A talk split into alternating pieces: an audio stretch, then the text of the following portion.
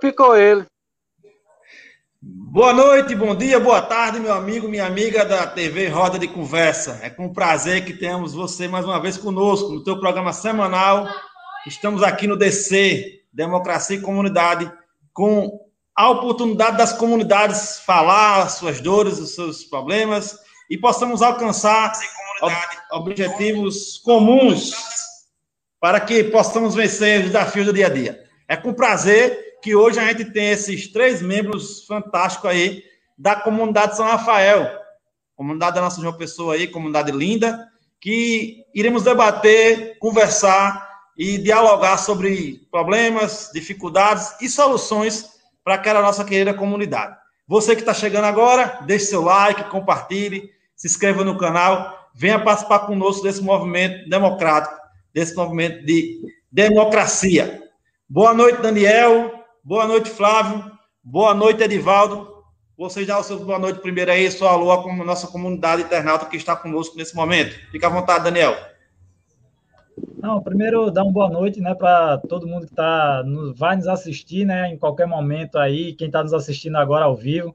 Agradecer mais uma vez ao pessoal aí da TV Roda de Conversa, né, para permitir que a gente possa fazer esse bate-papo falando um pouco sobre as questões da comunidade São Rafael o que é que a gente tem aqui para mostrar para a cidade de João Pessoa e para Paraíba, né, e também as nossas demandas aí, reivindicações.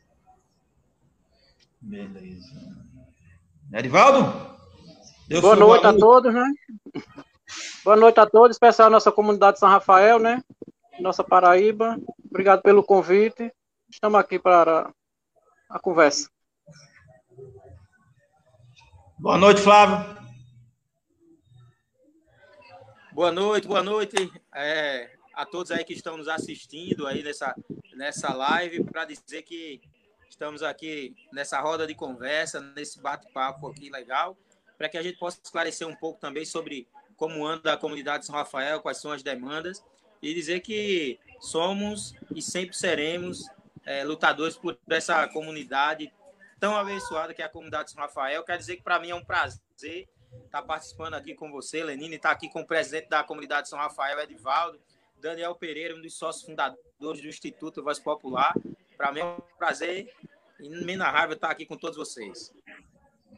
Maravilha! Coisa boa. Deixa eu apresentar essas três pessoas ilustres da comunidade São Rafael, né? Falar um próprio um, um, um pequeno relato do histórico dessas criaturas aí, esses abençoados homens guerreiros da da democracia, da, do socialismo. É, Daniel é morador de lá de São Rafael, onde atua há décadas, né, no questão de movimento de desenvolvimento local sustentável. Ele é cofundador, sócio fundador do Instituto Voz Popular. Né? Ele é também um dos membros do diretor de marketing da Associação Brasileira de Radiodifusão Comunitária da Paraíba, o Abraço Paraíba, coordenador de formação do Abraço Brasil professor de História da universidade, né? E onde fez pós... Não, ele entrou na faculdade, né? fez História e fez pós-graduação em Universidade de Desenvolvimento Sustentável. Daniel também ele faz parte do... É um dos cofundadores também do, da UP, de João Pessoa, né? Aqui da, da nossa João Pessoa. E também é fundador do Banco Comunitário de Desenvolvimento Jardim Botânico da moeda social Orquídea, né? essa moeda social que, que rodeia lá na nossa comunidade de São Rafael. O Flávio Gomes é diretor do Instituto Voz Popular, é bacharel em, em administração, atua há 10 anos em movimentos sociais e tem foco na democratização da comunicação e economia solidária. O Edivaldo, como o próprio Flávio falou, é presidente da Associação dos Moradores da Comunidade de São Rafael, liderança comunitária há mais de 10 anos. Então, esse é o histórico desses grandes homens que estão conosco hoje e que vai abrilhantar nosso, nosso debate, nossa conversa aqui, nossa roda de conversa sobre a comunidade de São Rafael. E eu começo logo com vocês perguntar. É, eu acho assim, a gente, felizmente, tem algumas pessoas que não sabem nem onde é São Rafael, né? Infelizmente. E aí eu gostaria que vocês, um, cada um falasse um pouco, aonde, onde é que fica São Rafael, é, a, desde quando existe a São Rafael, e qual é hoje a, a população de São Rafael ali. Né? Então, algum de vocês aí, ou os três, pode falar alguma coisa aí, fique à vontade. Daniel, Daniel que é historiador, Daniel é historiador, com certeza ele estudou muito sobre a história da São Rafael. Né? Então, vamos deixar esse, esse primeiro ponto aqui para o nosso colega. Fala, então, Daniel. A comunidade São Rafael, como o Flávio colocou, a comunidade São Rafael, inclusive, foi objeto de estudo né, na minha monografia na época, há 10 anos atrás, quando terminei o curso de História. É, e aí, a comunidade São Rafael é uma das mais antigas aqui de João Pessoa, são mais de 70 anos.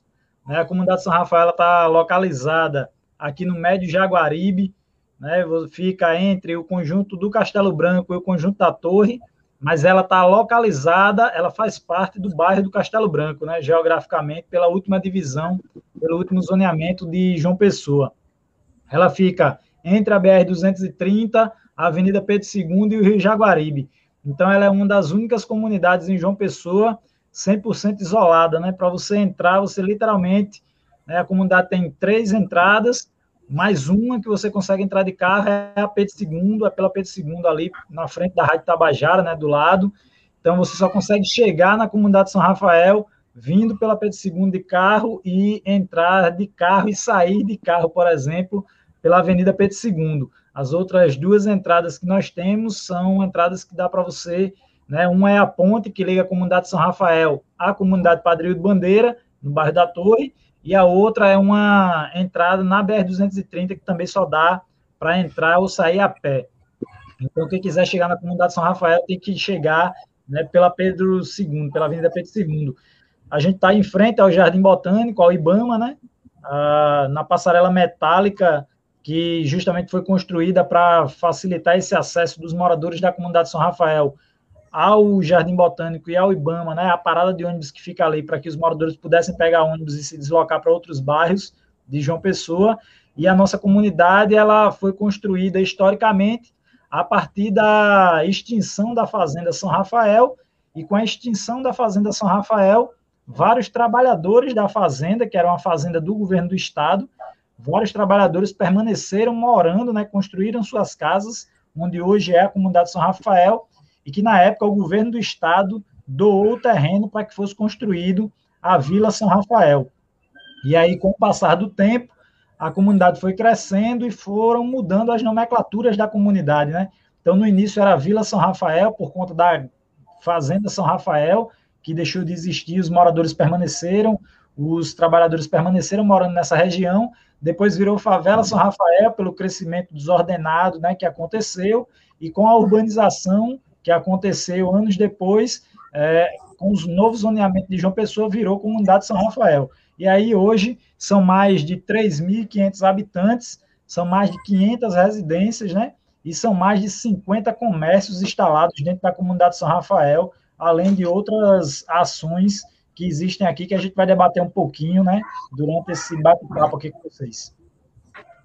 Maravilha, uma aula de história agora, direto para você na sua casa aí deu para a gente ter um raio-x bacana dessa comunidade que fica num local bem central da nossa cidade, né? Então, vamos dizer que São Rafael é uma comunidade central, mas ao mesmo tempo desprestigiada, né? Em alguns aspectos, né? Como o próprio Daniel falou aí, a única maneira de entrar para São Rafael é pela Pedro II. Tem ali, se não for por ali, não entra. Isso é uma coisa que a gente tem que buscar uma solução. É, coisa boa. Meu amigo internauta que está conosco chegando agora, você ainda não deu seu like, meu amigo, dê seu like, compartilhe, se inscreva no canal, venha participar conosco dessa, desse movimento democrático. Você que faz parte de alguma comunidade e quer a sua comunidade no canal também, deixa teu, deixa teu, teu contato, manda tua mensagem e a gente vai aí fazer uma programação com você, falar um pouco da sua comunidade, da história da comunidade e os problemas que a comunidade estão enfrentando e que as soluções que a gente possa realmente encontrar para cada uma das comunidades de uma pessoa. Esse é um movimento que a sua TV Roda de Conversa tem todo o carinho de participar e trazer o debate para as comunidades, porque é dentro da comunidade que a gente acredita que pode sair todo o desenvolvimento para a nossa cidade de uma pessoa. É, eu queria botar o Edivaldo na conversa agora, fazer uma pergunta específica aí, e vocês podem também acrescentar. Edivaldo, a Associação dos Moradores do Bairro do São Rafael. Como é que está a vida da associação? Como é que está? Fala um pouco sobre a associação agora, como é que está, como é que está sendo o olhar público para a associação, né? Como é que está esse envolvimento, essa relação aí? Eu queria que você desse uma palavrinha para a gente agora. Fica à vontade, é com você a palavra. É, boa noite a todos, né? Aí nós estamos brigando aí pelo prefeito municipal, né, para ver que, a, que vê mais a nossa comunidade, né? A associação está aberta para o diálogo, né? Para conversa que precisar, o apoio que nós estamos dando e o apoio que nós precisamos, né? Para aqui nossa comunidade, para não ser esquecido como sempre, né? Toda a vida nossa comunidade sofreu por causa disso, né? Do só aparece aquele tipo de política. Aí nós quer deixar isso para trás, quer mais apoio, né? Do da prefeitura, dos órgãos competentes que tem direito, né, para gente. Certo. Flávio, como é que é a questão da, da, da infraestrutura de São Rafael? Como é que está essa relação aí? Como é que, qual é a necessidade que a gente tem em relação a isso? É, é, a utilizar. Vocês têm um prédio associação? Como é que é? Como é que funciona essa questão aí? É, fala um pouco sobre isso. Dá o Flávio para poder dar uma palavrinha também. Olha, Flávio. É, a Associação dos Moradores hoje, eu costumo dizer que ela, ela existe. É, a Associação dos Moradores, eu, eu costumo dizer que ela existe antes e depois dessa gestão aí do presidente Edivaldo, né? Porque na realidade é, a gestão anteri as gestões anteriores, na realidade, a grande maioria foi feito por pessoas que faziam parte do poder público, pessoas que trabalhavam na prefeitura. Então ficava um pouco difícil, né? Como cobrar do prefeito, como cobrar do patrão, tendo em vista que a grande maioria trabalhava nos órgãos públicos, né? E aí, então, é, vendo essas demandas que a comunidade tem, vendo essas dificuldades que a comunidade tinha através da Associação dos Moradores de estar cobrando do poder público é, tudo isso, é, nós fizemos, fazemos parte do Instituto, nós conseguimos reunir os moradores da comunidade, juntamente com, com hoje o atual presidente Edivaldo, né? E nós conseguimos montar uma chapa, é, como nós chamamos, né? Uma chapa para que a gente pudesse concorrer às, às eleições aqui da comunidade de São Rafael. Foi, uma, foi uma, um momento, assim, é, muito bom, porque a gente percebeu que a comunidade, na realidade, estava precisando mesmo de mudança. E você falou a questão da infraestrutura, a São Rafael, na realidade, ela precisa de um, de, de um olhar, como o presidente falou, de um olhar realmente do poder público, Prefeitura Municipal de João Pessoa, Governo do Estado, precisa sim desse olhar público aqui para dentro da comunidade, mas eu vejo que essa gestão já trabalhou bastante, por exemplo, é, tinha um problema de décadas aqui, tinha uma, a comunidade ela tem algumas galerias, né? E uma dessas galerias que passava por baixo da Associação dos Moradores. E ela estava totalmente é, obstruída, né? Tinha lama, tinha metralha dentro, porque era uma galeria muito antiga, foi feita de mal forma. Então, as casas que moravam, que, que tem atrás da, da associação, elas sofriam muito, principalmente na época de chuva. E uma das primeiras coisas que o presidente fez, junto com os moradores da comunidade, foi exatamente isso. Foi cuidar dessa galeria o telhado da, da associação estava caindo literalmente.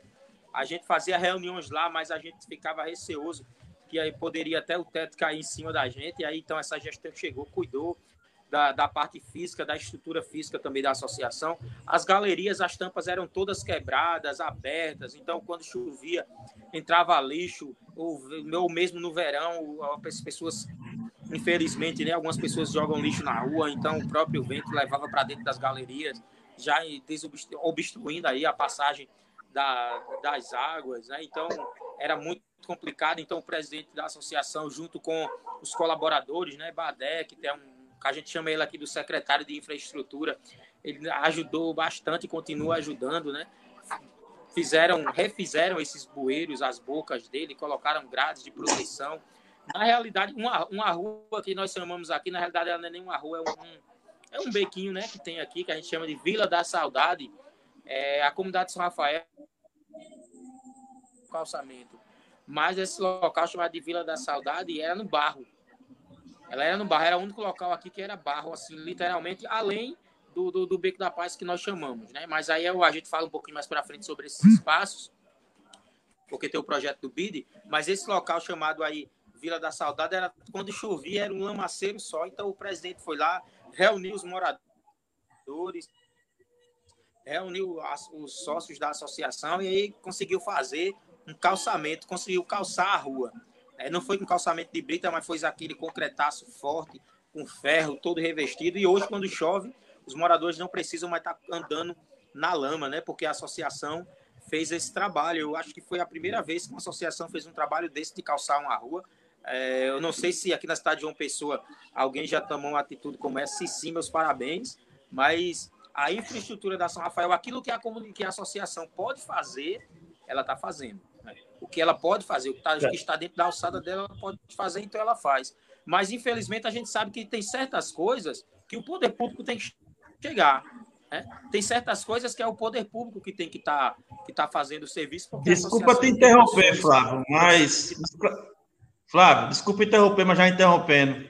Esclarece melhor aí como é a associação, ela calçou a rua como é que foi esse processo? Não foi a prefeitura que calçou? Como é que é? Me explica para a gente entender essa questão aí. Não, foi a prefeitura. É, Acho que a população quer saber essa história aí. É, inclusive, nesse local morava um, um ex-presidente da associação, super tampa, o cara, uma, uma pessoa de boa, a gente se dá bem, é um, uma ótima pessoa, um, tem, inclusive um dos maiores comunicadores aqui também da, da, da comunidade de São Rafael. É, mas essa rua aí ela era na lama, literalmente. Quando chovia, é, os moradores para passar tinham que meter o pé na lama, literalmente, né? É, mas aí essa gestão fez, fez o calçamento de uma rua. Já que a prefeitura não fez, a associação foi lá e fez. Pega, minha menina tá batendo aqui. A associação foi lá e fez esse e fez esse serviço, sabe, de, de, de calçamento ali na, na, na Vila da Saudade. Sabe, e assim, é algo que isso era Mas como é que isso foi possível? como é que é, chegou essa concretizar esse sonho aí de associação calçar uma rua aí? Como é que onde é que veio o recurso? Como é que foi esse processo aí? Parceria, aí, aí entram as parcerias. Né? É isso aí que eu quero chegar. Me explica essa questão aí, como é que chegou nessa. É nessa questão que a gente quer. Eu quero passar para você, meu amigo internauta que está na sua casa, que está ouvindo agora, que a sua comunidade pode fazer bem mais. A gente pode fazer algo mais. A gente não precisa ficar esperando sentado o prefeito ou o governo chegar e fazer algo. A gente precisa mostrar que a comunidade tem força. E você pode fazer algo. Isso é um exemplo da comunidade São Rafael. Eu quero que você assista com carinho e escute. Continua aí, Flávio. Daniel, se puder dar essa, essa, essa pintada aí dessa situação. Os, os moradores, eles começaram a acreditar na associação, porque a associação ela estava num descrédito, né? ela estava em descrédito. Mas os moradores começaram então a acreditar que a associação ela pode fazer a diferença no bairro. É tanto que quando é, é, o Edivaldo e a Catiuxa, que é o presidente, a Catiuxa é a vice, né? Daniel faz parte da diretoria também. Quando eles assumiram a associação, não tinha um sócio. Hoje, depois o presidente pode dizer uns números, mas hoje já tem mais de 150, porque estamos já chegando a quase 200 sócios, né? Isso a gente só não conseguiu ampliar mais esse número por causa da pandemia. Senão, com certeza, nós teríamos bem mais sócios. Então, a gente só conseguiu fazer esse serviço de calçamento, a gente só conseguiu fazer esse serviço de infraestrutura, ajeitando as galerias tal, porque os moradores acreditaram, né? Algumas pessoas fizeram doações, então quem podia ajudava financeiramente, quem no momento estava sem condições financeiras ajudou com a mão de obra, né? Porque às vezes a gente pensa que para ajudar é só financeiramente, mas não precisa apenas ser financeiramente, né? Então quem não podia financeiramente ajudou, foi lá, meteu a mão na massa literalmente e a gente conseguiu calçar uma rua aqui na comunidade de São Rafael. É uma, é uma, uma viela pequenininha tal, mas é um, um serviço como esse faz toda toda a diferença, né? Um, algo que era para o poder público estar fazendo, o poder público na verdade era para nos ajudar a fazer esse tipo de serviço, mas como a gente viu que não não conseguiria, nós mesmos fomos lá, arregaçamos as mangas e fizemos o serviço. Inclusive, é, essa foi a, a, primeira vez que o Instituto Voz Popular fez uma parceria com a Associação dos Moradores, uniu forças, Associação dos Moradores, Instituto Voz Popular e a própria comunidade, para que a gente começasse então a trabalhar dentro da comunidade, porque a gente viu que com essa gestão dá para fazer a diferença. Né? Com essa gestão a gente sabe que a comunidade ela apoia. Lógico, temos nossos problemas, temos nossos defeitos, né? Mas, por exemplo, a gente, no ano, há um, um tempo atrás, nós passamos por um problema de enchente seríssimo, seríssimo, e a associação foi, teve conseguiu tanta doação que além das comunidades São Rafael ainda conseguiu atender outras comunidades. Né? Então, hoje a Associação dos Moradores ela está organizada. Na realidade, estamos nos organizando, né? Mas hoje a gente pode dizer que realmente ela está organizada porque a gente está se organizando com o passar do tempo. Lógico as coisas vão melhorando, eu tenho fé em Deus nisso. Mas também a gente está organizado hoje. Para quem pegou a associação com nenhum sócio, né? na realidade só tinham os membros da associação, presidente e vice, e olhe lá, e olhe lá. E hoje, além de toda uma diretoria da associação, tem quase 200 sócios né? E em processo de pandemia, sabe? Então eu acho que a Associação dos Moradores, Instituto Vasco Popular e os moradores da comunidade São Rafael estão de parabéns. Parabenizar aqui o presidente Edivaldo, que as pessoas olham para ele, veem uma referência e acreditam no trabalho dele. Maravilha, coisa aproveitar, boa. Lenin, aproveitar esse gancho, né, dizer dessa importância que foi, porque assim, a Associação de Moradores, ela é a instituição mais antiga da comunidade de São Rafael, no que toca de ser uma associação, né, uma organização não governamental. A Associação de Moradores ela é a mais antiga. O Instituto Voz Popular surge no ano 2000 para atuar com foco na democratização da comunicação com a Rádio Comunitária Voz Popular, mas o Instituto Voz Popular, desde o início, tinha esse foco, que era atuar com rádio comunitária, formação de adolescentes e jovens na área de comunicação, só que com o passar dos anos, a associação foi deixando de fazer essas reivindicações essas ações concretas de melhoria da comunidade, e o Instituto Voz Popular acabou tendo que fazer algumas coisas que eram papel da associação. E aí, como o Flávio colocou, Redivaldo é, inclusive, é nosso diretor de operações do Instituto Voz Popular, e aí, quando teve essa última eleição, a gente só está na hora de que, se é para o Instituto Voz Popular estar tá fazendo as ações da associação, é melhor que a gente paute estar na associação, de fato, fazendo o que ela tem que fazer. Porque a gente estava sobrecarregado com o Instituto, né? Fazendo várias ações do Instituto Voz Popular, tendo que viajar, inclusive, o Brasil inteiro, porque hoje o Instituto Voz Popular faz parte da Abraço Brasil, que é a Associação Brasileira das Rádios Comunitárias, e o nosso instituto acaba fazendo formação para montagem e criação de rádios comunitárias em outros estados e também de bancos comunitários em outros estados, porque a gente tem uma referência, né? aqui em João Pessoa e na Paraíba. E aí a gente estava sobrecarregado, mas aí a gente viu a necessidade de ocupar esse espaço para fazer com que a associação voltasse a ser o que ela é, né? E aí o presidente pode falar muito bem isso, porque foi a iniciativa dele, né, de ser candidato à presidência, porque ele pode falar muito melhor isso, né? A associação e como o pessoal discute hoje, né, presidente? É verdade. Porque eu vi a situação da nossa comunidade, né? Que os meninos faziam bastante, mas sempre estava fora, né? Não estava bastante dentro da comunidade. E a, e a associação estava abandonada. Completamente abandonada. Tinha um prédio, mas não tinha identidade, né? Fazer comunidade, né? E eu vi a necessidade que a nossa comunidade não merecia o que estava passando, né? Aí vi que uma força nunca tinha é, entrado nesse tema de candidatar para presidente, mas eu vi a situação eu disse, eu vou dar o meu minha, a minha ajuda aqui na minha a comunidade que eu escolhi para morar, né? Que foi a comunidade São Rafael. Eu vi que ela estava necessitando. Eu disse que os meninos tra trabalhavam muito pela comunidade. eu disse, eu vou dar a minha, a minha força também, né? Aí, estou nessa caminhada e estamos seguindo em frente, né? Estamos passando por esse momento difícil, mas tem Deus para dar força a gente e a gente seguir em frente, até quando Deus quiser, né? Maravilha. É isso aí. A união, ela fortalece, ela revigora, ela gera energia que faz com a gente fazer coisas que a gente não imaginava que poderia ser feito. Então, meu amigo e minha amiga que está nos assistindo, que mora na sua comunidade São Rafael, procura o Edivaldo, procura o Flávio, procura o Daniel, participe desse movimento, traga a sua dúvida, sua crítica, sua sugestão venha participar junto na comunidade para que vocês possam avançar ainda mais, tá?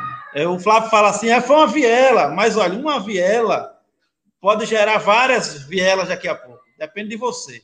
Várias situações uma... podem acontecer em São Rafael, dependendo da união da comunidade. O pouco que pôde ser feito foi feito porque teve a união de cada um. Né? Eu não conheço nenhum relato de uma pessoa de que uma comunidade se juntou e fez e calçou uma rua. Até hoje eu não vi falar sobre isso. Né? Pode ser até que eu tenha enganado, né? A gente não, não sabe todas as, as informações. Mas é um pouco improvável, porque infelizmente a gente tem a cultura de que a gente até cobra, mas a gente tem aquela cultura de que achar que a obrigação toda é da, é da, da entidade pública. De fato, é obrigação dele, sim. De fato. Só que, se eu posso, se a gente junto pode dar uma, uma tacada de luva, uma, um murro de luva de, de, de suave na cara deles para mostrar que a comunidade pode e pode andar independente, só caminhar com seus próprios pés e assim fortalecer não só a comunidade democraticamente, como socialmente, como estrutura, para que a gente não possa ficar refém de eleição em eleição e entrar político, e sai político e nada acontece, a não ser aperto de mão e abracinho no, no dia da eleição. Então, esse processo de comunidade forte vai acabar enfraquecendo esse movimento de eleição, de políticos achar que é dono da comunidade que chega lá com uma feira, um, uma, um, milhão de tijolo e vai comprar o seu voto, amiga amiga. Não pode acontecer isso. Isso já, isso já isso faz parte do passado. Isso não pode continuar acontecendo. E para isso não acontecer mais, é preciso essa união da comunidade, é preciso esse fortalecimento social, é preciso a, a, a, a ação democrática acontecer de fato dentro da comunidade, não uma ação pessoal de uma pessoa de A, de B, de C, mas uma ação coletiva, como está acontecendo na São Rafael. E vocês estão de parabéns, amigos, por essa, por essa iniciativa. Eu queria. É um grupo completo. Pare. Pode, Pode falar. falar. Aqui, graças a Deus, é um grupo completo, né? A gente tem um grupo e é, Catiúcha também dá uma, é uma, é uma pessoa que muito importante aqui na nossa comunidade, que ajuda bastante a gente. Me diga uma Catiúcha é, é, é, é, é agente de saúde, se não me engano? Não, ela é a vice-presidente da associação agora. Esse nome é bem familiar na minha cabeça, vocês deve estar, deve estar confundindo. A presidente. A, a vice... Tapiane, que é agente de saúde do da Ilha do Bispo. Ah, é, né? Ah, tá. Catiúcha, como eu falei, ela é uma pessoa importante aqui na comunidade, que ela tem um trabalho muito com criança muito importante na nossa comunidade. Aí nós se ajudamos, ela disse, eu disse, você gosta de trabalhar e vamos trabalhar mais ainda. Ela é presidente da é, a vice, a vice da associação e ela trabalha, viu? Não tem história de ficar sentada, não, no gabinete, não. Trabalha mesmo. É isso aí. Vamos, eu quero tocar no assunto aqui agora. Vocês falaram muito aí do Instituto Voz, né? Instituto Voz Popular. Voz Popular. Popular, abraço, rádio comunitária. Fala um pouco aí, Daniel, sobre essa salada de, de movimentos aí, num só. Como é que está funcionando essa situação aí, esse, esse avanço dessa, desse projeto aí? Então, o Instituto Voz Popular, ele nasce da Rádio Comunitária Voz Popular no ano 2000. Era um projeto que existia de uma organização não governamental chamada Amazônia, Associação de Prevenção à AIDS. Em 2000, a Amazônia, em 99, na verdade, ela começou a atuar nas comunidades periféricas de João Pessoa com a temática da prevenção às DST-HIV/AIDS. E aí, nessa temática de prevenção à DST-HIV/AIDS, eles viram que uma das formas de levar essa temática, de fazer as pessoas conhecerem mais o que era o HIV naquele momento, né, as formas de prevenção, uma forma mais rápida de fazer esse conteúdo chegar às pessoas era através do rádio. Só que a gente não tinha rádios espalhadas pela cidade de João Pessoa, né, as famosas rádios comunitárias de Caixinha de Posta. E aí, através de um projeto, com o financiamento da Petrobras na época, a Amazônia resolveu implementar cinco rádios comunitárias em João Pessoa. Urso Magro, Timbó, São Rafael, é, Ilha do Bispo e Jardim Veneza.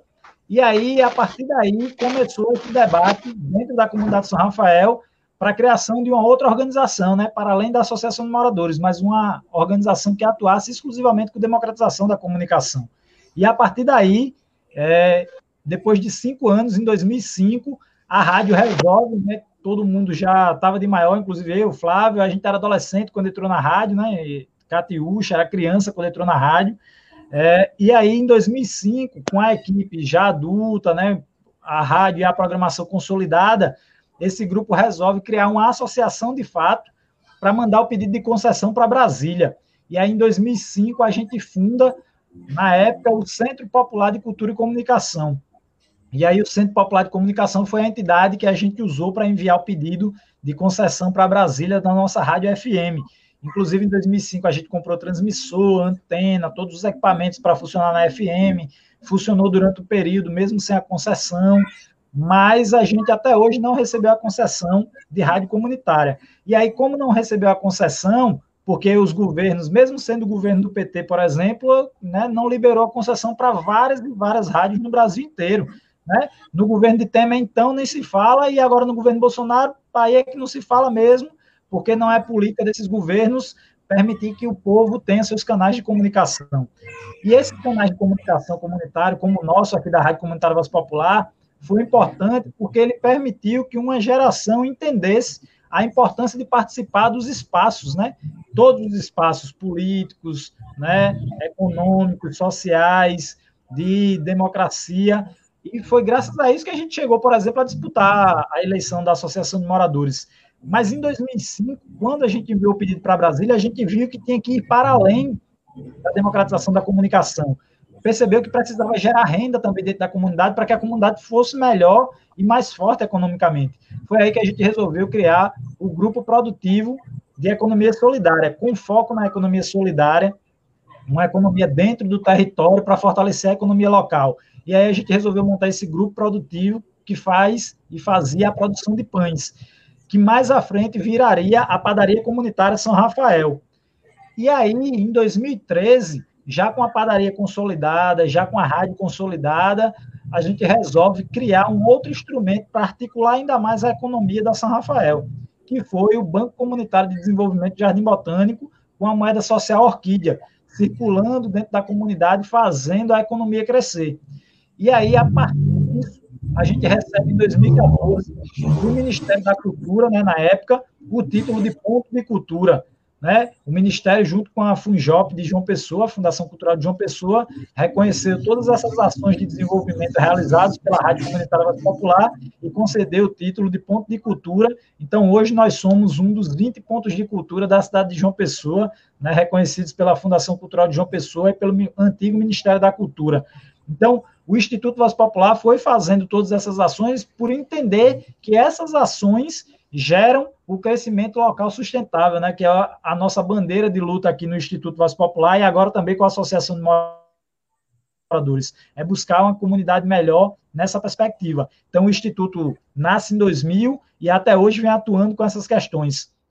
Inclusive, participaram no início do ano passado de uma entrevista né, que foi veiculada aqui na TV Tambaú, que é a, a emissora afiliada ao SBT, e só para ter noção, Lenine, na importância de, de ações como essa, nunca na história da comunidade São Rafael uma emissora de TV veio aqui para falar bem da comunidade, por exemplo. Só vinha quando tinha assassinato, né, algum tiroteio, a enchente. Pela primeira vez, uma emissora de TV veio e tirou 28 minutos da sua programação para apresentar uma matéria sobre os 20 anos do Instituto Voz Popular e das ações que a gente desenvolve. Então, isso mostra a importância do Instituto Voz Popular, por exemplo, né, para a comunidade de São Rafael, para a cidade de João Pessoa, para o estado da Paraíba. O quanto esse trabalho responsável e de preocupação com a melhoria do território, da periferia, impacta na vida das pessoas, né? Como eu coloquei para você, uma emissora de TV não viria aqui, por exemplo, para colocar uma matéria de 25 minutos na sua grade de programação se não fosse uma coisa realmente concreta, robusta, né? Que garantisse uma, uma matéria de qualidade para eles. Então, isso só foi possível por conta desse trabalho e que ao longo do tempo, como o Edivaldo colocou, só foi possível porque a gente tem, de fato, um trabalho em equipe, né? um grupo que se dedica a fazer essas coisas. Né? Então, a gente vem fazendo todas essas ações através do Instituto Voz Popular e hoje tem a parceria com a Associação de Moradores, que é Edivaldo é presidente, Catuxa é a vice, e aí todas as ações hoje, mais do que nunca, a gente faz em conjunto, a Associação de Moradores e o Instituto Voz Popular, né? É, maravilha, cara. Esse é um movimento que tem que ser copiado e colado em todos os bairros de uma pessoa. Isso é uma situação proveitosa, capacitada e que precisa as comunidades entender que é possível fazer algo diferente. Estão mudando a história da, da do São Rafael. E Flávio pode, falar, Flávio pode falar um pouquinho melhor, porque, inclusive, só para você ter noção do impacto dessas ações, né, a gente foi matéria na, na TV Tambaú aqui, mas Flávio foi convidado pela TV Globo para apresentar a experiência do Banco Comunitário da Moeda Social lá no Projac, no Rio de Janeiro, para toda a diretoria da TV Globo, né, sobre a, uma experiência de impacto social dentro de uma periferia, né? Então foi o único representante da Paraíba aí lá para o Projac, no Rio de Janeiro, para apresentar. E aí ele poderia falar dessa experiência e do chique, hein? O homem não é fraco, não. Porque o Banco Comunitário de João Pessoa, né, o nosso Jardim Botânico, é uma referência para Paraíba, inclusive ajudou a criar a rede paraibana de bancos comunitários, né? Maravilha. Flávio vai falar sobre isso e eu queria que ele falasse um pouco sobre essa questão dessa padaria comunitária. Eu fiquei curioso. Como é que funciona isso, Flávio? Além de falar um pouco sobre o banco aí, sobre essa experiência de ir lá, em, lá no Rio de Janeiro, no Projac, falar um pouco sobre a, sobre a experiência do banco, fala um pouco sobre essa padaria, o pessoal, como é que é padaria comunitária? Estou aqui tentando visualizar como é que funciona esse processo aí. Rapaz, vocês estão chiques. Essa... Manda aí. Essa foi uma parceria do que o Instituto Voz Popular fez com a UFPB através da Incubes, né? Ah, na verdade, através da Incubes, a Incubes é um parceiraço nosso. A Incubes, além de trazer, ajudar a gente a trazer o Banco Comunitário de Desenvolvimento de Jardim Botânico, antes do banco, a Incubes trouxe aqui, junto com o Instituto Voz Popular, a padaria comunitária. Né? É uma padaria que, na realidade, é, nós pegamos alguns jovens e esses jovens eles passam um período na padaria comunitária aprendendo a fazer os pães, doces, bolachas, tal. E o recurso da padaria, no caso, a, o primeiro insumo, né, as primeiras matérias-primas, a universidade, através da Incubes, fez a, a doação para a gente. Eles doaram os primeiros materiais e a gente começou a fabricar.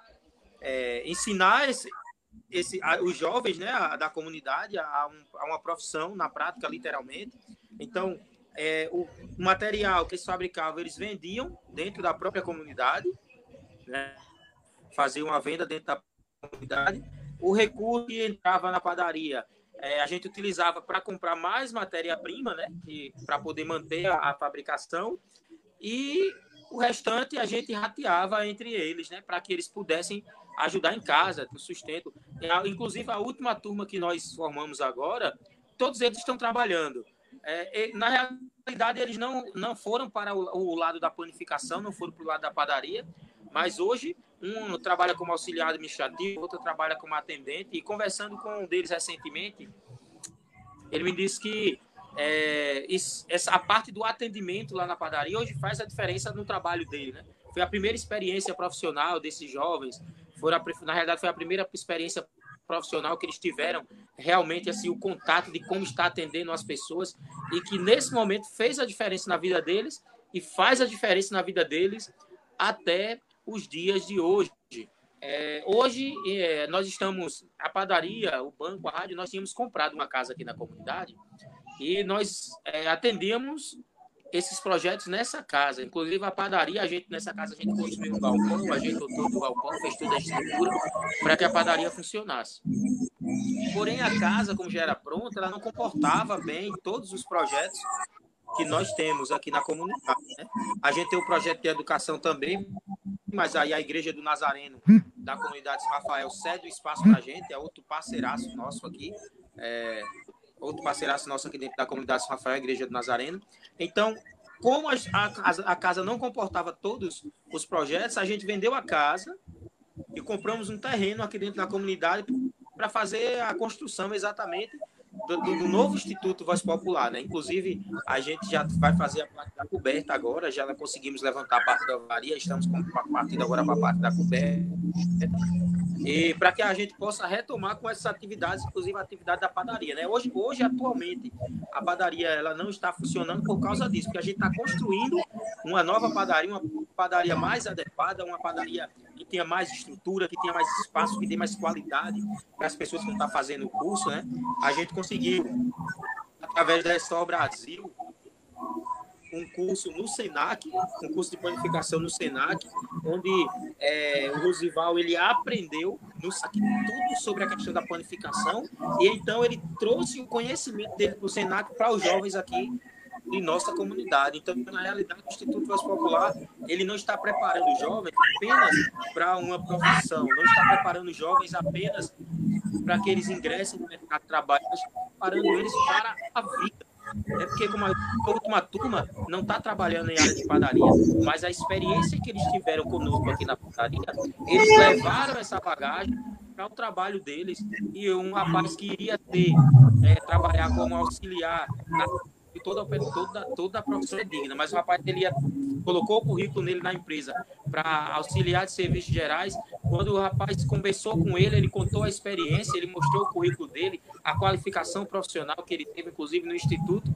Ele colocou como auxiliar serviços gerais, se tornou auxiliar administrativo e hoje ele é um dos braços ali da empresa na qual ele trabalha, né? Então, assim, para mim é gratificante quando eu vejo isso acontecer, eu fico assim, maravilhado, porque é, como foi dito dos vários projetos, a gente tem um trabalho aqui de educação, onde a gente atende as crianças com informática, leitura, escrita, história, alimentação tal, e, e eu fico maravilhado com o testemunho desses jovens, porque outrora eu fui atendido por esses projetos, sabe?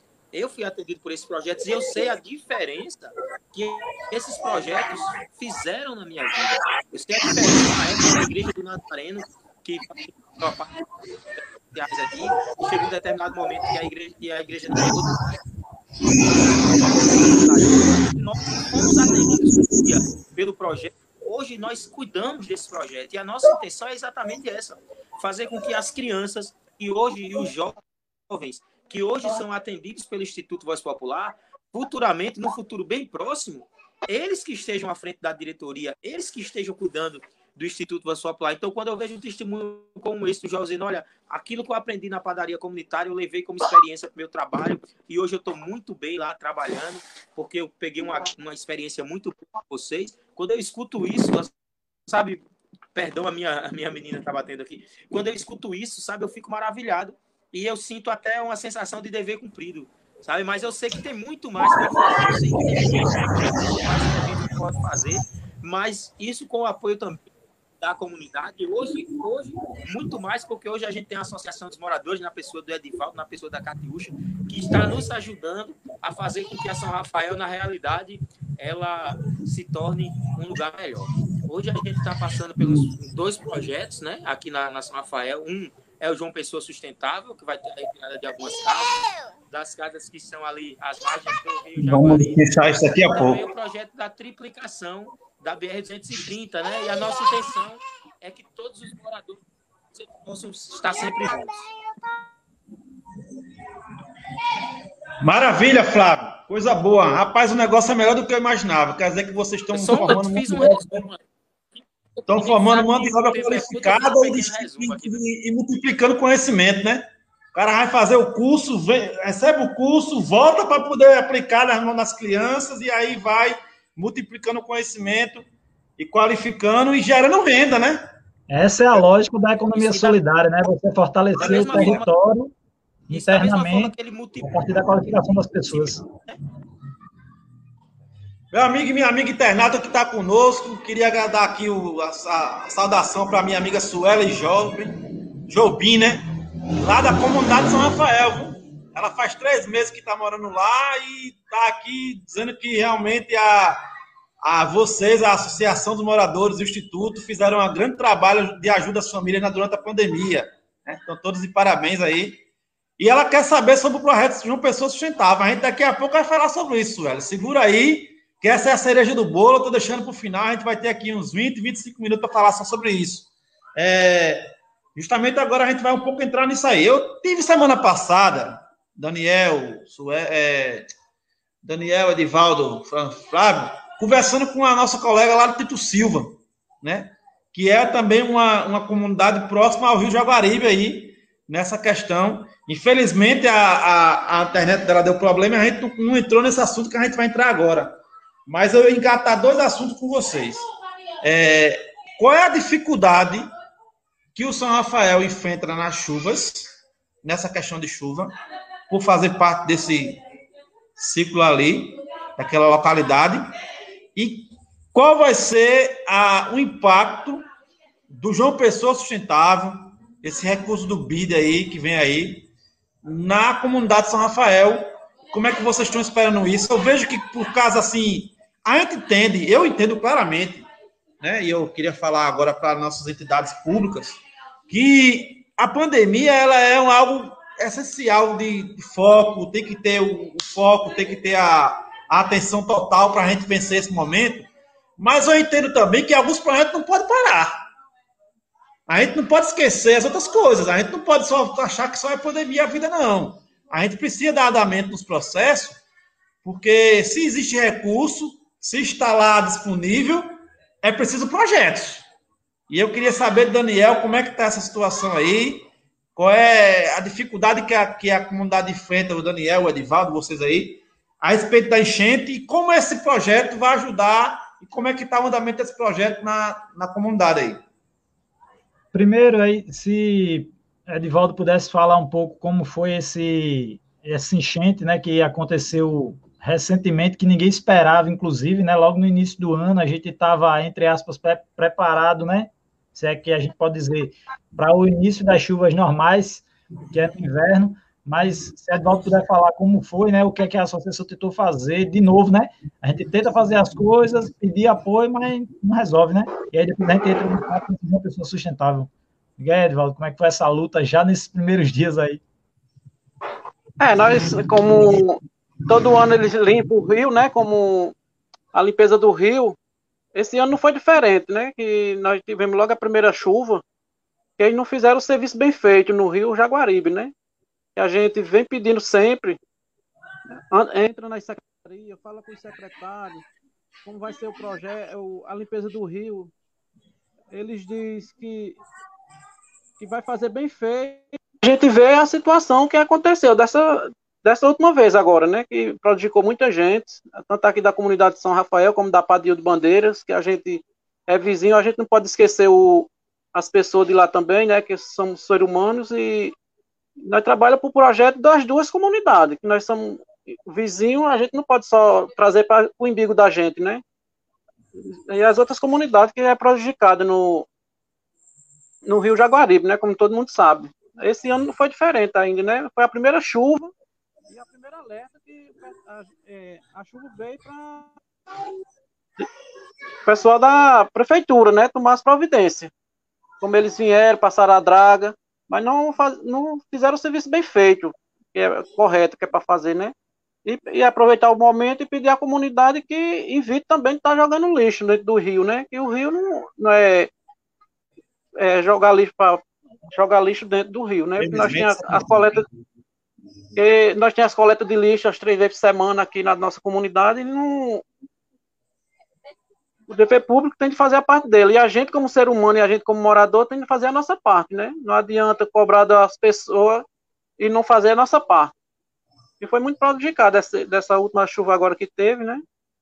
E daqui para frente nós vamos esperar que eles tomem as providências, né? Para não acontecer o pior daqui para frente. E aí, pegando esse gancho de, de Edvaldo, uma das coisas que a associação fez assim que essa nova gestão assumiu foi debater esse tema importante que é o João Pessoa Sustentável, né?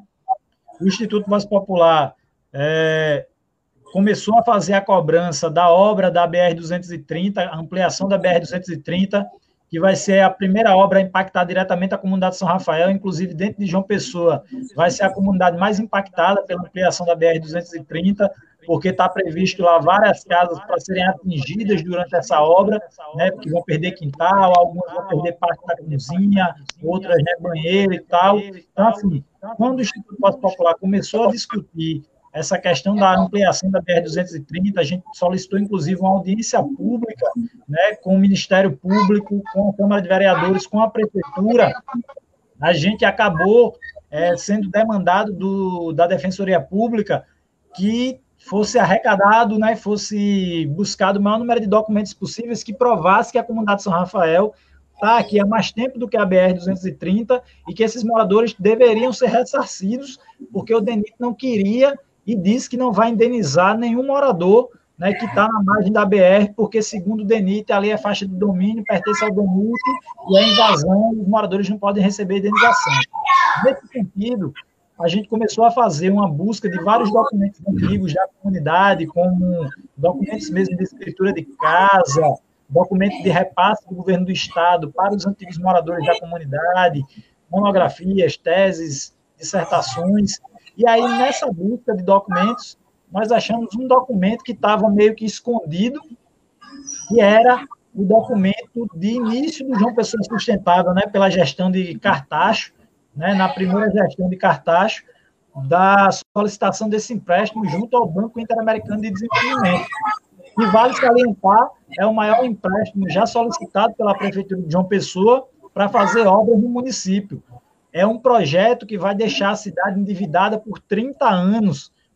Ou seja, todos os moradores da cidade de João Pessoa, você, Lenine, tu está nos assistindo que mora no Bessa, Manaíra, em Tambaú, no Jardim Veneza, né? No Colibris, no Múcio Magro, no Alto do Mateus, ou seja, todos os moradores de João Pessoa vão pagar esse empréstimo e tem nada mais, nada menos do que com o novo dólar agora quase seis reais, já chegou esse empréstimo de 100, bilhões, 100 milhões de dólares a 1,5 bilhões de reais.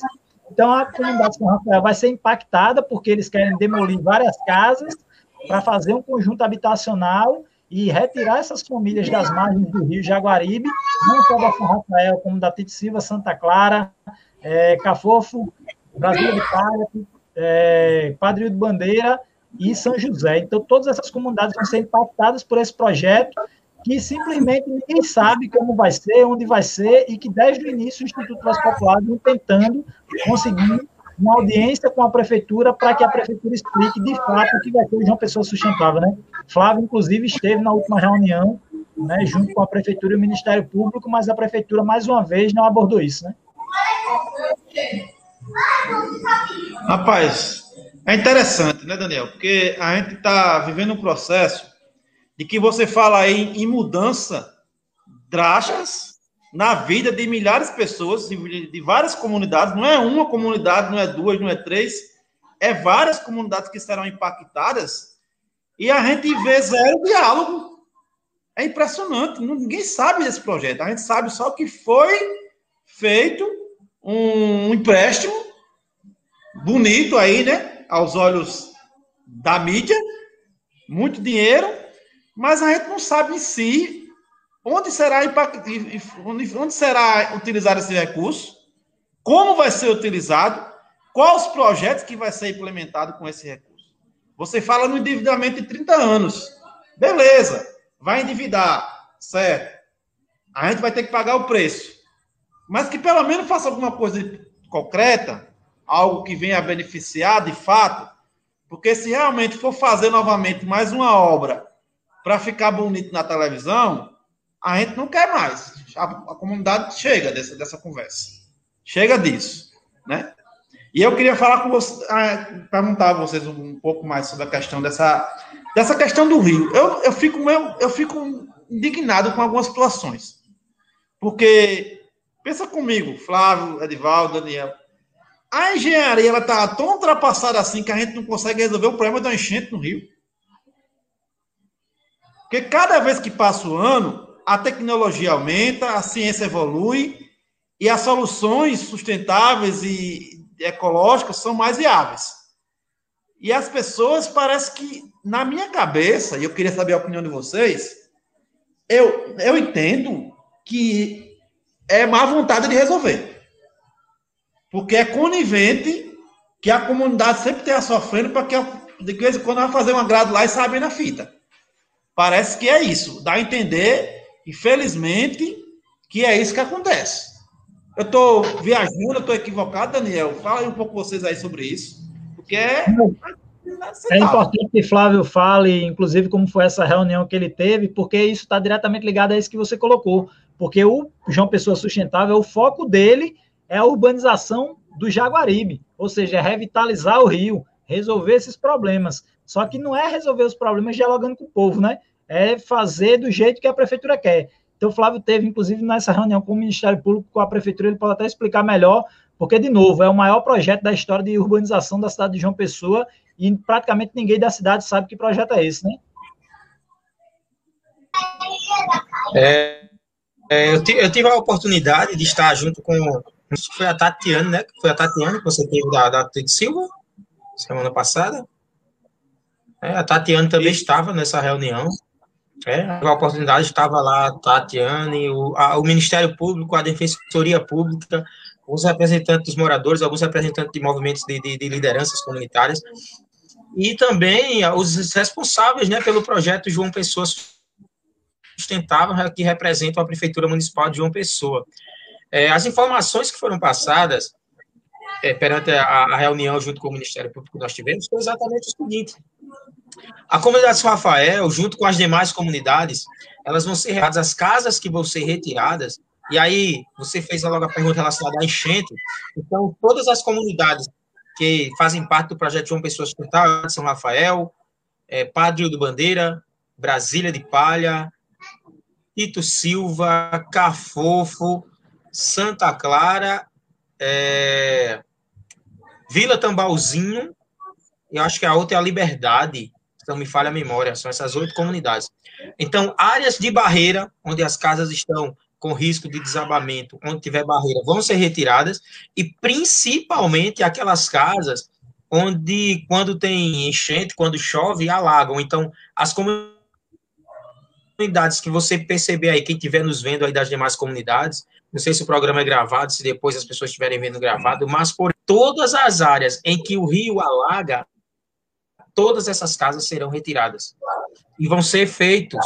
Eu estou falando aquilo que eles passaram né, na reunião três condomínios ali na Avenida Beira Rio, para que esses moradores eles possam ir morar nesses locais. Né? Um desses condomínios é ali ao lado do Sindicato dos Bancários, onde hoje tem um antiquário. O outro seria é, onde era o antigo Pio 11, também quase de frente aos sindicatos bancários, e o outro seria ali de frente ao SECAPRO, né, que é o Centro de Capacitação ali da Avenida Beira Rio. E o outro terreno seria ali. Então, todas as oito comunidades, elas serão relocadas para esses três condomínios que serão criados dentro desses locais. É, agora sim, é, é, a gente sabe que muita gente, para muita gente vai ser legal, sabe? Para muita gente vai ser bom porque tem aquele problema da enchente, da chuva,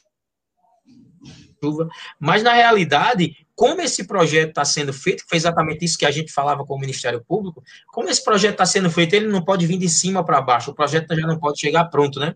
As comunidades têm que fazer parte desse projeto, as comunidades têm que estar dentro desde o início. Então, é, inclusive, é, é, uma menina, eu tenho aqui nas minhas anotações, mas eu não recordo o nome dela, agora ela que está cuidando da parte de comunicação desse projeto, é, ela mesmo disse que tinham muitos ruídos, não, não tinha comunicação com a, da Prefeitura Municipal de João Pessoa com as comunidades. Ela chegou exatamente para sanar esse problema, mas a gente sabe que os projetos que são feitos é, só passam para a gente aquilo que eles querem que nós saibamos. Né? A gente sabe que nas entrelinhas sempre tem algumas coisas que nós da comunidade não estamos, não estamos sabendo. Onde, por exemplo, a gente vê que esse projeto, uma das das partidas foi é, o Porto do Capim. Era uma das contrapartidas desse projeto. A gente não quer que aconteça o que aconteceu no Porto do Capim. As pessoas chegam, de, de repente, de surpresa, chega lá, a prefeitura chega lá, ou as máquinas para poder fazer o serviço. E a gente, então, a gente não quer que isso aconteça aqui dentro de nossa comunidade. E a comunidade São Rafael, ela já é pequena, e ela vai passar por esse processo, onde tem a triplicação da BR-230 de um lado e o projeto de uma pessoa sustentável do outro, né? Cercando literalmente a comunidade Rafael, né? Então, segundo eles, é, a vai, vai começar agora em abril, março, abril agora, estamos em março, em abril começa o projeto. É, não estou dizendo que as obras irão começar em abril, mas a prática do projeto vai começar agora, inclusive ele serve no portal da transparência, já tem até a licitação das empresas, dos terrenos que vão ser comprados tal. Então, agora em abril começa, e o prazo é que daqui a três anos o projeto já esteja todo concluído. Em três anos, gente estamos em 2021.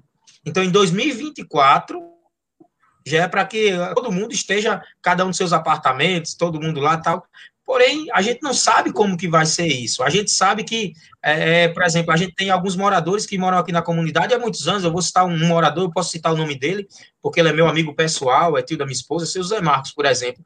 Seu José Marcos mora aqui desde que aqui era Granja São Rafael. O seu José Marcos morava aqui na época da fazenda. O pai dele foi um dos homens que cuidou da fazenda aqui na época, né? Se tornou grande. Então, o seu Zé Matos hoje é um senhor de idade, setenta e poucos anos já, é viúvo, perdeu a mulher recentemente, morava apenas ele e a esposa. Então, hoje ele mora sozinho, mora com o enteado dele, né? Mas, assim, um senhor de 70 e pouco, 75 anos, que mora aqui na comunidade desde a época da fazenda. Se a casa dele for atingida pelo projeto, esse senhor ele vai para um local totalmente. É, pra, ah, mas é pertinho, o sindicato bancário de São Rafael é perto, mas para um senhor de 70 anos não é perto. Como é que ele vai fazer para vir aqui? Ele praticamente passa todos os dias aqui com a mãe dele. A mãe dele ainda é uma senhora viva, com mais de 90 anos. Ele passa praticamente o dia com ela, o dia praticamente passar com ela. Como é que ele vai fazer para vir visitar a mãe dele? Ele praticamente só vai em casa para dormir. Sabe? Então, são essas pessoas que a gente está pensando bem. Além de outras coisas, tem vários problemas nesse projeto que tem que ser conversado. Muitas pessoas aqui trabalham com animais, né? Trabalham com, com cavalo, trabalham com porco. Então, essas pessoas que tiram o seu sustento desses animais, como é que vai ser isso dentro de um apartamento? Como é que vai ser isso dentro de um condomínio? Então, que pensar muito, muito, muito mesmo sobre esse projeto, porque não vai apenas. É, bebê. e a, não, não vai afetar diretamente a moradores da comunidade de São Rafael. Principalmente essas pessoas, os idosos que vão se afastar das suas famílias, as pessoas que trabalham com animais, como é que vai ser quem mora de aluguel, que, que se vai ter retirada de casa, então quem vai ganhar seu, seu, apartamento vai ser a pessoa que tem que mora lá de aluguel, vai ser o dono do, da, da, do apartamento, do kitnet da casa, como é que vai ser isso? Então, muita coisa tem que ser ainda é, esclarecida para a gente. Eles disseram que vão construir é, quatro escritórios, que são chamados de elos, que são esses escritórios vão ser dentro das comunidades, que é exatamente para poder é, esclarecer as dúvidas dos moradores durante esse projeto. Né? Um, na reunião, eu lembro perfeitamente, um escritório na comunidade São Rafael, outro na comunidade Padre Hildo, para atender a Padre Hildo, a Brasília de Palha e o Cafofo, outro escritório vai ficar na Santa Clara e outro vai ficar na, na Tito Silva, pelo menos teoricamente a princípio, a não ser que esteja alguma mudança. E esses escritórios é exatamente para que as, os moradores tirem suas dúvidas desse projeto. Ou seja, tá na cara que vamos ter dúvida do início, no meio até o final desse projeto, que vão ficar aí um bocado de interrogação no ar. É complicado, é complicado. E aí eu quero fazer um apelo aqui, né? Prefeito, é, ninguém aqui é contra o projeto, prefeito, tá? Deixando salientar que nem, nem, a, nem, a, nem o Instituto, nem a associação, nem o TV Roda de Conversa, nesse programa é contra o projeto. A gente não é contra o projeto. A gente só quer participar do projeto. O recurso existe, então se há um projeto que vai impactar nas comunidades, a comunidade tem que participar. Isso é fato. Onde é que está o orçamento participativo? Onde é que está a participação popular? Onde é que está aí nessa, situação existente aí? Esse discurso bonito, na, na prática, não está acontecendo. Então, prefeito, eu sei que você está há dois meses, três meses no mandato, vai começar agora o terceiro mês. Então, ainda há oportunidade de mudar. Eu acho que o senhor podia pensar com carinho a situação e realmente sentar com as comunidades. A gente sabe que vai ter impacto na vida de muitas pessoas, vai, mas esses impactos, com diálogo, com conversa, com, com transparência, ele pode ser aliviado, ele pode ser conduzido de melhor maneira. Não se pode acontecer o que aconteceu, como o Flávio falou bem, como Porto do Capim. O cabe dormir com casa e acordar sem casa, meu amigo. Isso não existe. Você chegar e você tiver a polícia na porta da sua casa você tem que sair. Isso não existe. Então vamos botar a mão na consciência, né? E pensar direito na situação que está sendo. A gente está lidando com vidas, com pessoas que tem uma, já moram há muito tempo, já tem uma situação de vida já concluída ali, concentrada na, na sua renda, tudo na sua comunidade.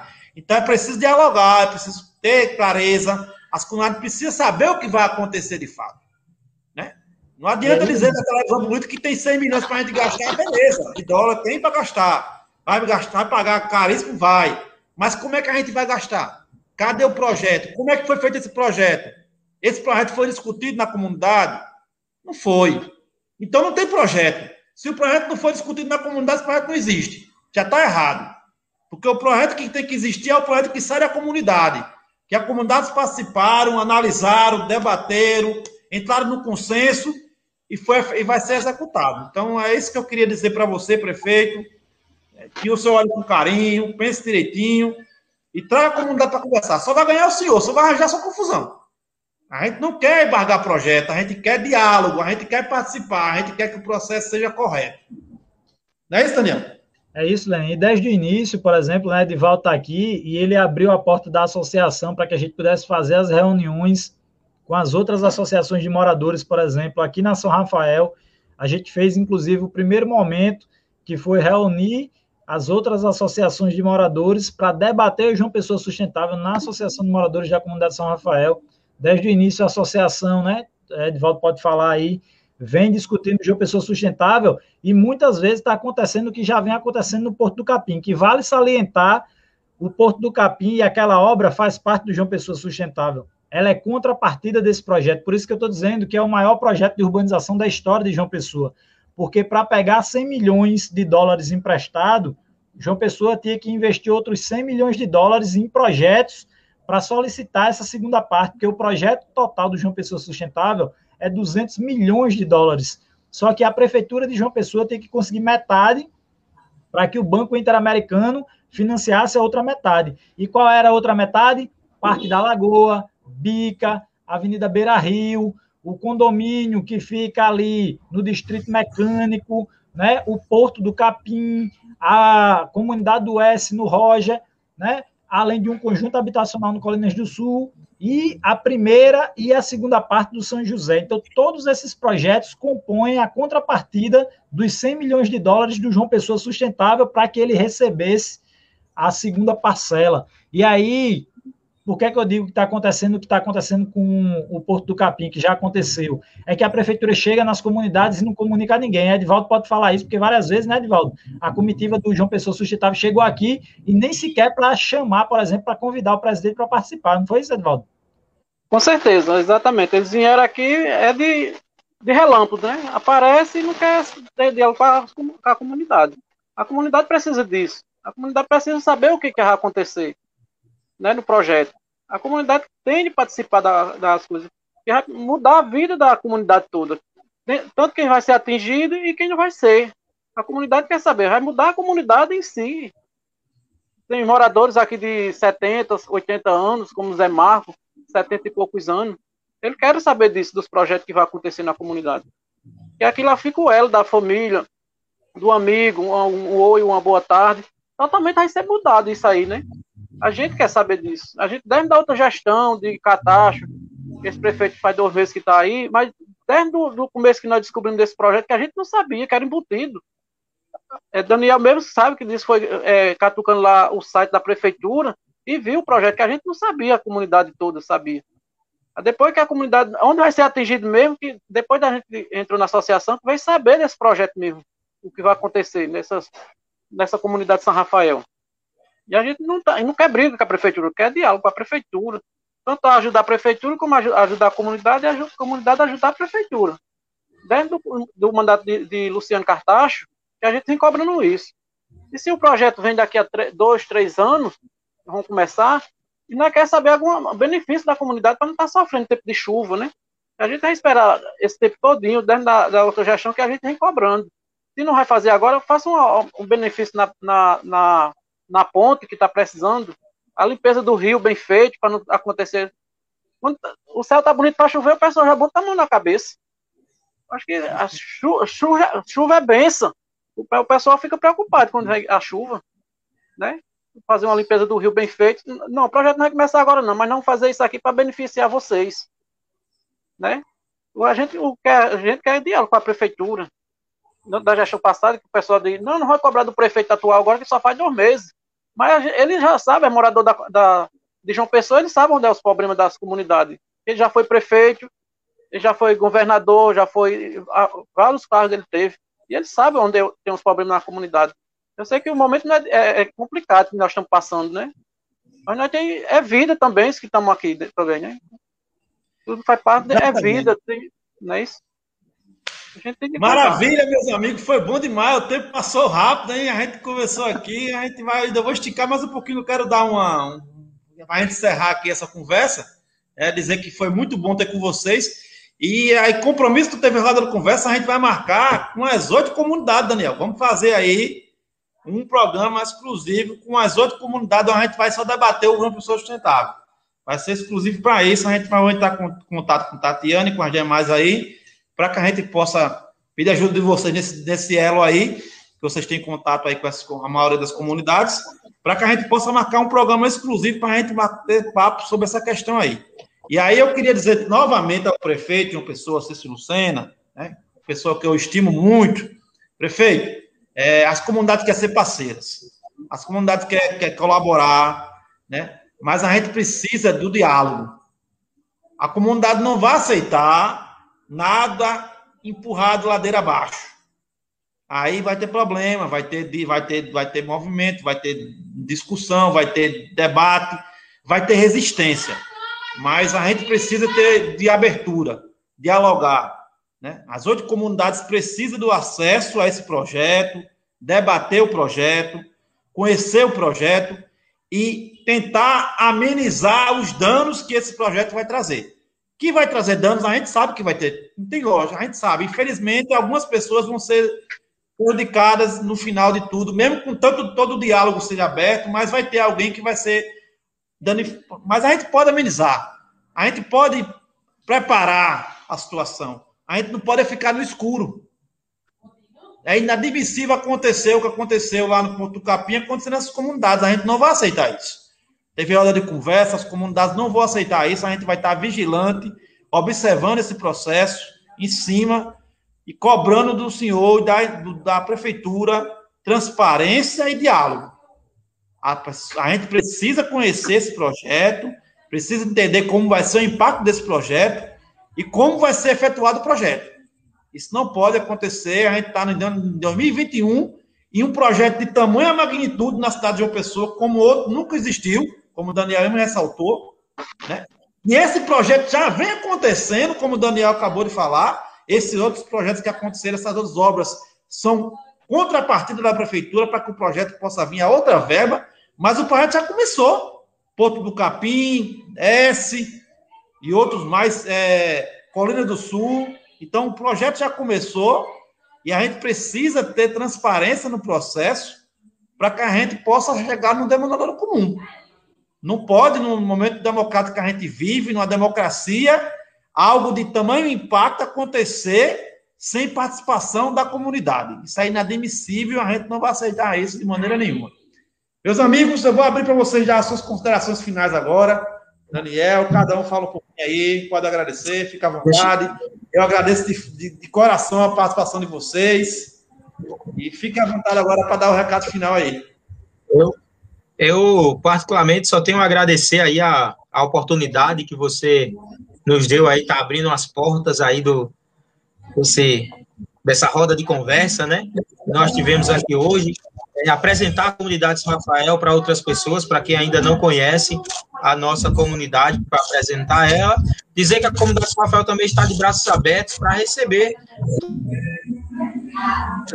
né, conhecer o Instituto, conhecer a padaria, o rádio, a banco, o banco, a, o projeto Voz Popular, o Ponto de Cultura, o Telecentro, ou seja, a comunidade São Rafael está de portas abertas aí para receber todos vocês. Mais uma vez, muito obrigado. Quero deixar aqui também algo é, que eu sempre converso quando alguns programas eu tento mandar o áudio. Temos aqui na, no, no bairro do Castelo Branco, já as margens da BR-230 é, estão cercando lá o local, é uma área verde, uma área da prefeitura, o local está totalmente cercado. Eu acho que para a gente poder falar tudo que a São Rafael está, para a gente falar tudo que a São Rafael está envolvido, eu acho que o programa teria que ter um outro e talvez mais um outro, né? Mas assim, dizer também a Prefeitura Municipal de uma Pessoa, aqui fiscalização que faz necessário e é tudo, sabe? Então tem uma área aqui verde, as margens da BR-230, que faz passar exatamente os moradores da comunidade São Rafael para o bairro do Castelo Branco, então cercaram essa área quando jovem era uma praça na qual eu tinha o prazer de ir lá, ficar sentado, conversando com meus amigos, e hoje não tem mais essa praça porque cercaram o local e um local público se tornou um local privado.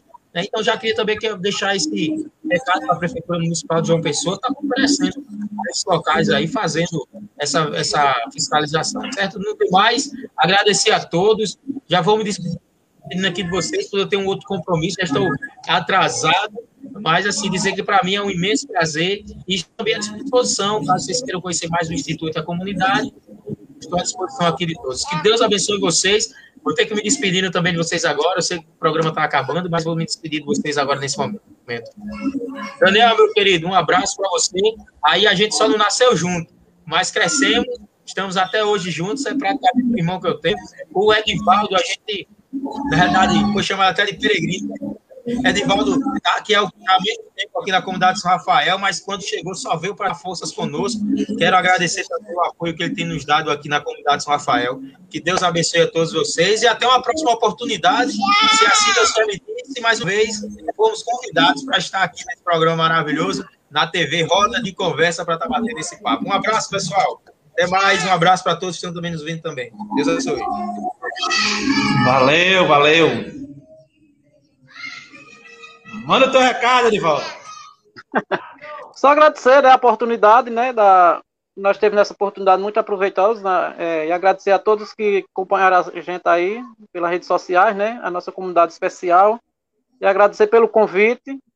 Agradecer a Daniel, agradecer a você mesmo, é, a roda de conversa aí. E a comunidade está aberta para o diálogo. Para quem quiser vir conhecer a nossa comunidade, nossos projetos. E nós temos muito projeto para concluir daqui para frente ainda. Agradecer a todos. Nós estamos aqui na, na luta. Valeu mesmo. Boa noite a todos. Meu amigo Daniel. Ah, então, mais uma vez agradecer a vocês, agradecer, Lenine, ao convite do Roda de Conversa, né? Dizer que a Associação de Moradores, o Instituto Voz Popular, a Unidade Popular pelo Socialismo, sempre que precisar, está disponível para debater esses assuntos importantes para a cidade de João Pessoa e para o estado da Paraíba, porque o nosso foco nessas três organizações é discutir a melhoria e o bem-estar das pessoas, né? Então, enquanto tiver pessoas aí sofrendo com injustiças, a gente vai estar buscando essa melhoria. Para quem quer conhecer um pouquinho mais dessas ações, tem o site da Associação de Moradores, tem o Instagram e o Facebook da Associação de Moradores, você pode entrar lá Quer conhecer um pouco das ações do Instituto Voz Popular? Tem o site do Instituto Voz Popular, institutovozpopular.webnode.com, né? Você pode entrar e vai conhecer todas as ações que a gente desenvolve. Tem lá também a nossa rádio comunitária na web, a nossa TV comunitária também na web. Então você vai poder ver as programações. Esse programa, inclusive, do Roda de Conversa, vai ser retransmitido lá amanhã. Então você pode conhecer todas as nossas ações né, pelos sites do Instituto Voz Popular e da Associação de Moradores da Comunidade São Rafael. Lembrar que a gente também está nessa luta, como o Flávio colocou, né, buscando essa melhoria junto com a Associação de Moradores, mas sem esquecer das outras áreas de João Pessoa que a gente também atua com o Instituto Voz Popular. Né? Você colocou aí a comunidade Tite a gente tem parceria na comunidade do Timbó, na comunidade Citex, então é extremamente importante que a Prefeitura Municipal de João Pessoa, nessa nova gestão, tenha um olhar mais carinhoso para as comunidades. A gente sabe que os bairros ricos já têm a infraestrutura necessária. Então, que a prefeitura possa olhar para quem ainda não tem essa infraestrutura, mas não para chegar e tirar as pessoas de lá, mas para que possa ser feita uma discussão de urbanização dentro do próprio território, mantendo as pessoas que nasceram, cresceram e vivem lá até hoje, né? Então, agradecer mais uma vez a roda de conversa e dizer que a gente está disponível se for necessário. Valeu, muito obrigado, foi um prazer. Semana que vem estamos aqui novamente, meu amigo, minha amiga internauta tá? Sete horas, na próxima terça, você é meu convidado especial para estar aqui conosco num novo, numa nova conversa, numa nova roda de conversa com pessoas diferentes, uma comunidade diferente, para que você possa conhecer um pouco mais da cidade de uma pessoa. Fique com Deus, um beijo no coração e até mais. Tchau. Tchau.